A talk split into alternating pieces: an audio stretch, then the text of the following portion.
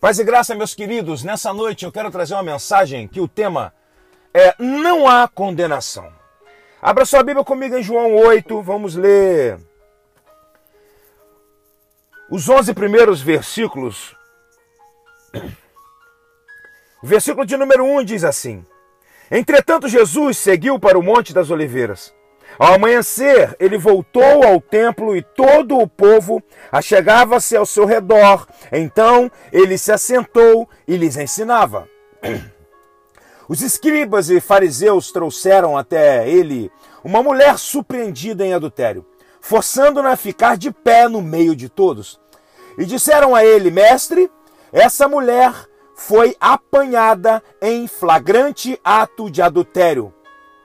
Assim sendo, Moisés, na lei, nos mandou que tais mulheres sejam apedrejadas. Todavia, tu, que dizes a esse respeito? Eles falavam assim para prová-lo e terem alguma coisa do que acusar. Mas Jesus, inclinando-se, escrevia na terra com o dedo, como se não tivesse ouvido.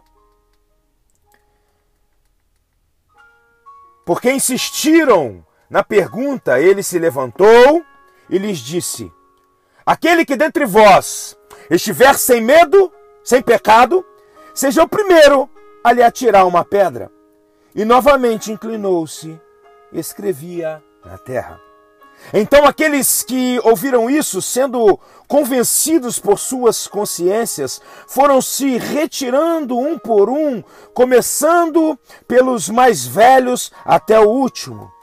Jesus foi deixado só e a mulher ficou em pé onde estava.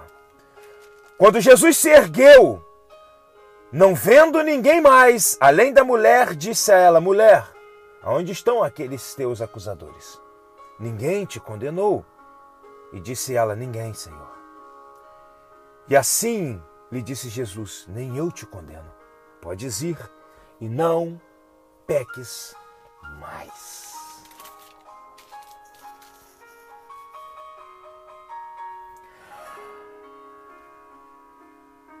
Essa passagem de João 8 relata mais um enfrentamento entre Jesus e os escribas e fariseus, os mestres da lei, os, os religiosos de então. Há aqui uma demonstração extraordinária do quanto Jesus ama pessoas. Com sua simples ação, Jesus demonstra o quão importante era que ele trouxesse à humanidade o tempo da graça. Tudo por causa da religiosidade que, escorada na lei, lançava sobre as pessoas um peso condenatório e opressor.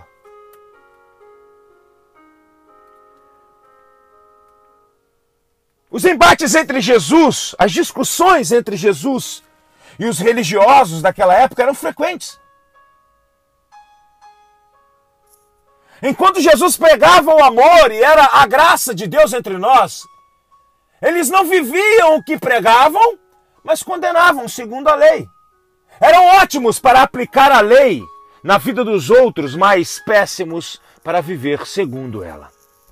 O versículo de número 4 os escribas e fariseus dizem que a mulher foi pega em flagrante adultério.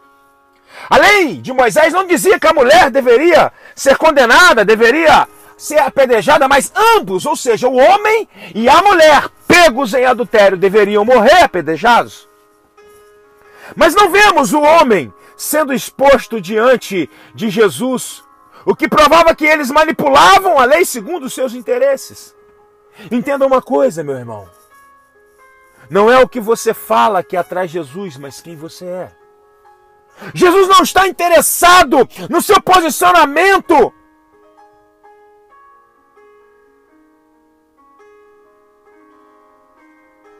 Jesus não está mais interessado no seu posicionamento do que em suas palavras ou conhecimentos.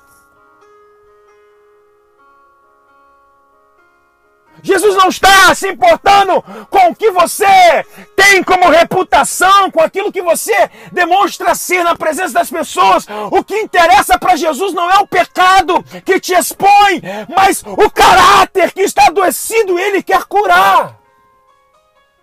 Jesus não quer tratar com você como os escribas e fariseus procuraram tratar com aquela mulher, expondo, denegrindo a sua reputação diante de todos. Jesus quer trabalhar no seu íntimo com você no secreto para curar o seu caráter, porque só assim a sua reputação será uma reputação segundo o coração de Deus. Eu quero repartir com você duas coisas com que eu aprendi com esse texto. A primeira é sobre os religiosos. O intuito dos religiosos não era corrigir, sarar, discipular aquela mulher, mas expor o seu pecado e trazer vergonha sobre ela. Eles chegam à presença de Jesus, carregando aquela mulher, amparados pela lei de Moisés. No versículo de número 5, eles citam que a lei dizia mas se importam em saber o que Jesus também pensava sobre aquilo. Eles dizem: olha, a lei de Moisés diz isso, isso, isso, mas e tu? O que pensas sobre isso? Já dizem por aí que as nossas atitudes falam muito mais do que as nossas palavras.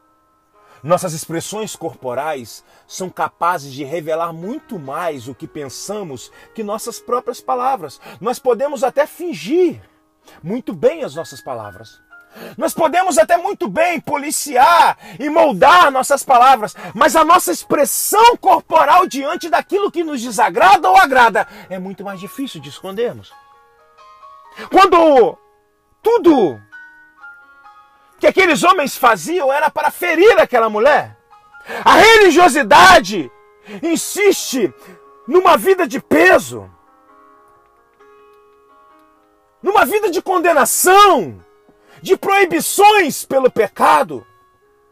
Tudo para desconstruir o caminho inaugurado por Jesus na cruz, o caminho da graça, o caminho que nos religou ao nosso Criador e nos deu de novo a condição de filhos através do perdão, através da aceitação da obra salvífica, salvadora, restituidora de Jesus na cruz. Quando a, aplicabilidade da lei torna-se mais importante que o abraço misericordioso e restaurador do perdão, a morte de Cristo na cruz, não faz mais sentido. Para aqueles homens, o importante não era restaurar aquela mulher que estava em pecado, não era restaurar a vida e a dignidade daquela mulher. Pense comigo, irmãos. Aquela mulher foi pega em flagrante adultério. No momento do adultério, no momento em que ela estava deitada, tendo ato sexual com o homem que também era o adúltero. Ninguém comete adultério vestido, cheio de roupas. O que me leva a pensar que, ao encontrar aquela mulher, ela estava assim, sem roupas e nua. E como todo religioso gosta de causar e humilhar, tenho para mim que eles a arrastaram nua até a presença de Jesus e diante de todas aquelas pessoas. Jesus estava sentado como um, um rabi fazia. E a multidão estava sentada, ensinando Jesus, a, a, ouvindo Jesus ensinar. Ou seja, uma mulher nua chamava muita a atenção. Pensa comigo, que humilhação, que vergonha, que dor! Tudo para pegar Jesus em contradição à lei de Moisés, tendo assim um motivo para condená-lo. A religiosidade expõe e humilha pessoas que não se encaixam em seus padrões de falsa santidade.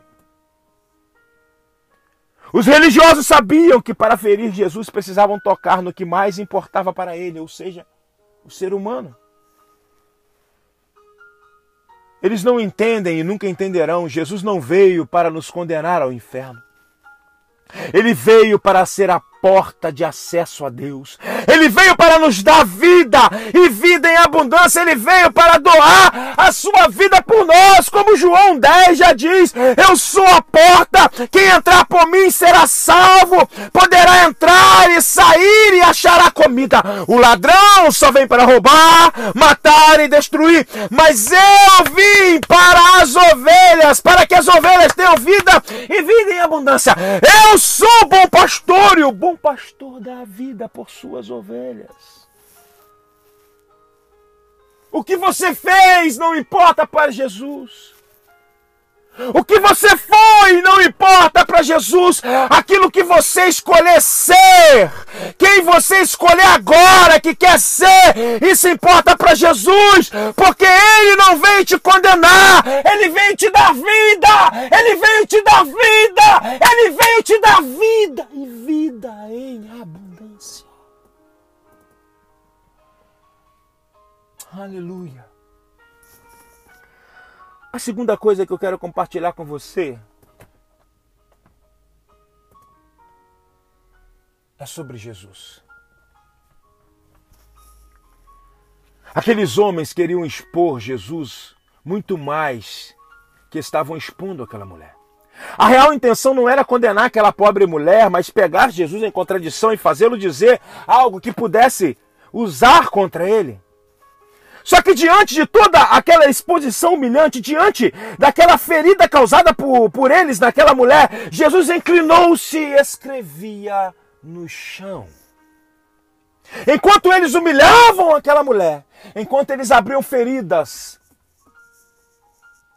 profundas na alma daquela mulher que eles jamais poderiam curar, Jesus continuava a escrever no chão. Alguns teólogos vinculam essa passagem de Jesus de escrever no chão. A passagem de Jeremias 17:13 que diz: O Senhor, ó Senhor, esperança de Israel, todos os que abandonarem sofrerão vergonha. Aqueles que se desviarem de ti terão os seus nomes escritos no chão, pois abandonaram o Senhor, a fonte de água viva. Todo religioso já negou, já envergonhou o nome de Deus e já abandonou Jesus. É um belo embasamento teológico e eu quero crer e acredito que seja um embasamento teológico correto que Jesus escrevia no chão o nome daqueles homens. Mas sabe, o meu coração diz que. O meu coração diz que Jesus escrevia no chão por amor. Imagina comigo o cenário. Uma multidão sentada e totalmente em silêncio, ouvindo Jesus ensinar. Jesus estava ali, ensinando a verdade. Se tem uma coisa que destrói a verdade é a religiosidade, é o conhecimento da verdade. E os religiosos se incomodam porque Jesus estava ali ensinando algo que estava destruindo toda a falsa santidade, toda a religiosidade que eles estavam impregnados. Quando do nada entra um bando de malucos, sem amor, sem compaixão, arrastando uma mulher nua ou seminua pelo braço. Enquanto o circo dos horrores está armado, aquela humilhante situação, aquela cena de humilhação tira a atenção de todos. Todos olham para a mulher e enxergam a sua nudez que denuncia o seu pecado. Mas naquele lugar estava um homem que olhou para ela e enxergou o seu coração e não a sua nudez e a sua vergonha.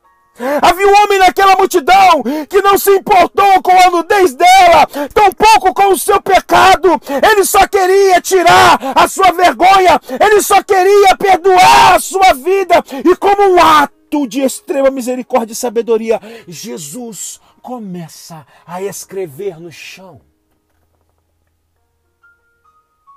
Eu imagino que todos os olhos que estavam sobre aquela mulher automaticamente tem a sua atenção chamada para a atitude de Jesus. Calma aí. Essa mulher está nua. Ela foi pega em pecado, em adultério. A lei de Moisés está na boca dos religiosos. Eles estão enfrentando, confrontando Jesus. Afrontando Jesus com a lei de Moisés, a lei que nós seguimos. Peraí, por que, que ele, em vez de olhar para tudo isso, ele começa a escrever no chão? Então, todos aqueles olhos que estavam fixados na vergonha daquela mulher vão e são atraídos mais uma vez para Jesus. Esse ato aponta para a cruz. Essa atitude tomada por Jesus em defesa daquela mulher sinaliza o que ele fez na cruz quando se expôs, chamando a atenção, o olhar de todos para si, tudo para nos redimir. A intenção do coração de Jesus é tirar de nós a vergonha que o pecado trouxe. A intenção de Jesus é curar as feridas abertas pela pelas humilhações que nos fizeram passar. Jesus não tem problema com o seu pecado, meu irmão. Quem tem problema com o seu pecado é você. Jesus te trouxe aqui nessa noite para te dizer que, mesmo que a religião tenha te condenado, ainda que a vergonha tenha aberto feridas em sua vida, independente do que você fez, faz, ou pretende fazer, ou pensa em fazer. Ele quer tirar a atenção das pessoas que te condenam. Ele quer tirar de você a exposição que o pecado colocou. Ainda que o sistema religioso tenha te ferido, ele te ama. Ele te ama. Ele se inclina e escreve no chão hoje, tirando os olhares de acusação sobre você. Assim como diz Isaías 53. Verdadeiramente Ele tomou sobre si as nossas enfermidades e as nossas dores levou sobre si. E nós o reputávamos por aflito, ferido de Deus e oprimido. Mas ele foi ferido por causa de nossas transgressões e moído por nossas iniquidades. O castigo que hoje nos traz a paz estava sobre ele, e pelas suas pisaduras pelas suas pisaduras. Não é pelo volume, o valor do, do, do seu dízimo, da sua oferta. Não é pelo tanto que você conhece. Não é o seu sobrenome. Não é porque você se julga bom.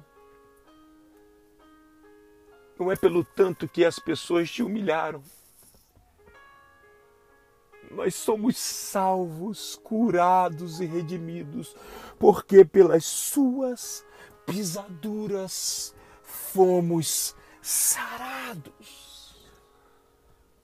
Jesus não veio para te condenar, meu irmão. Jesus não veio para te humilhar, para te expor para te condenar diante dos homens, como a religião faz. Jesus veio por te, por te amar. Não importa quem você foi ou o que você fez, Jesus te ama e isso é o suficiente para Deus. Ninguém pode te condenar, tampouco Ele quer te condenar. Vai e não peques mais.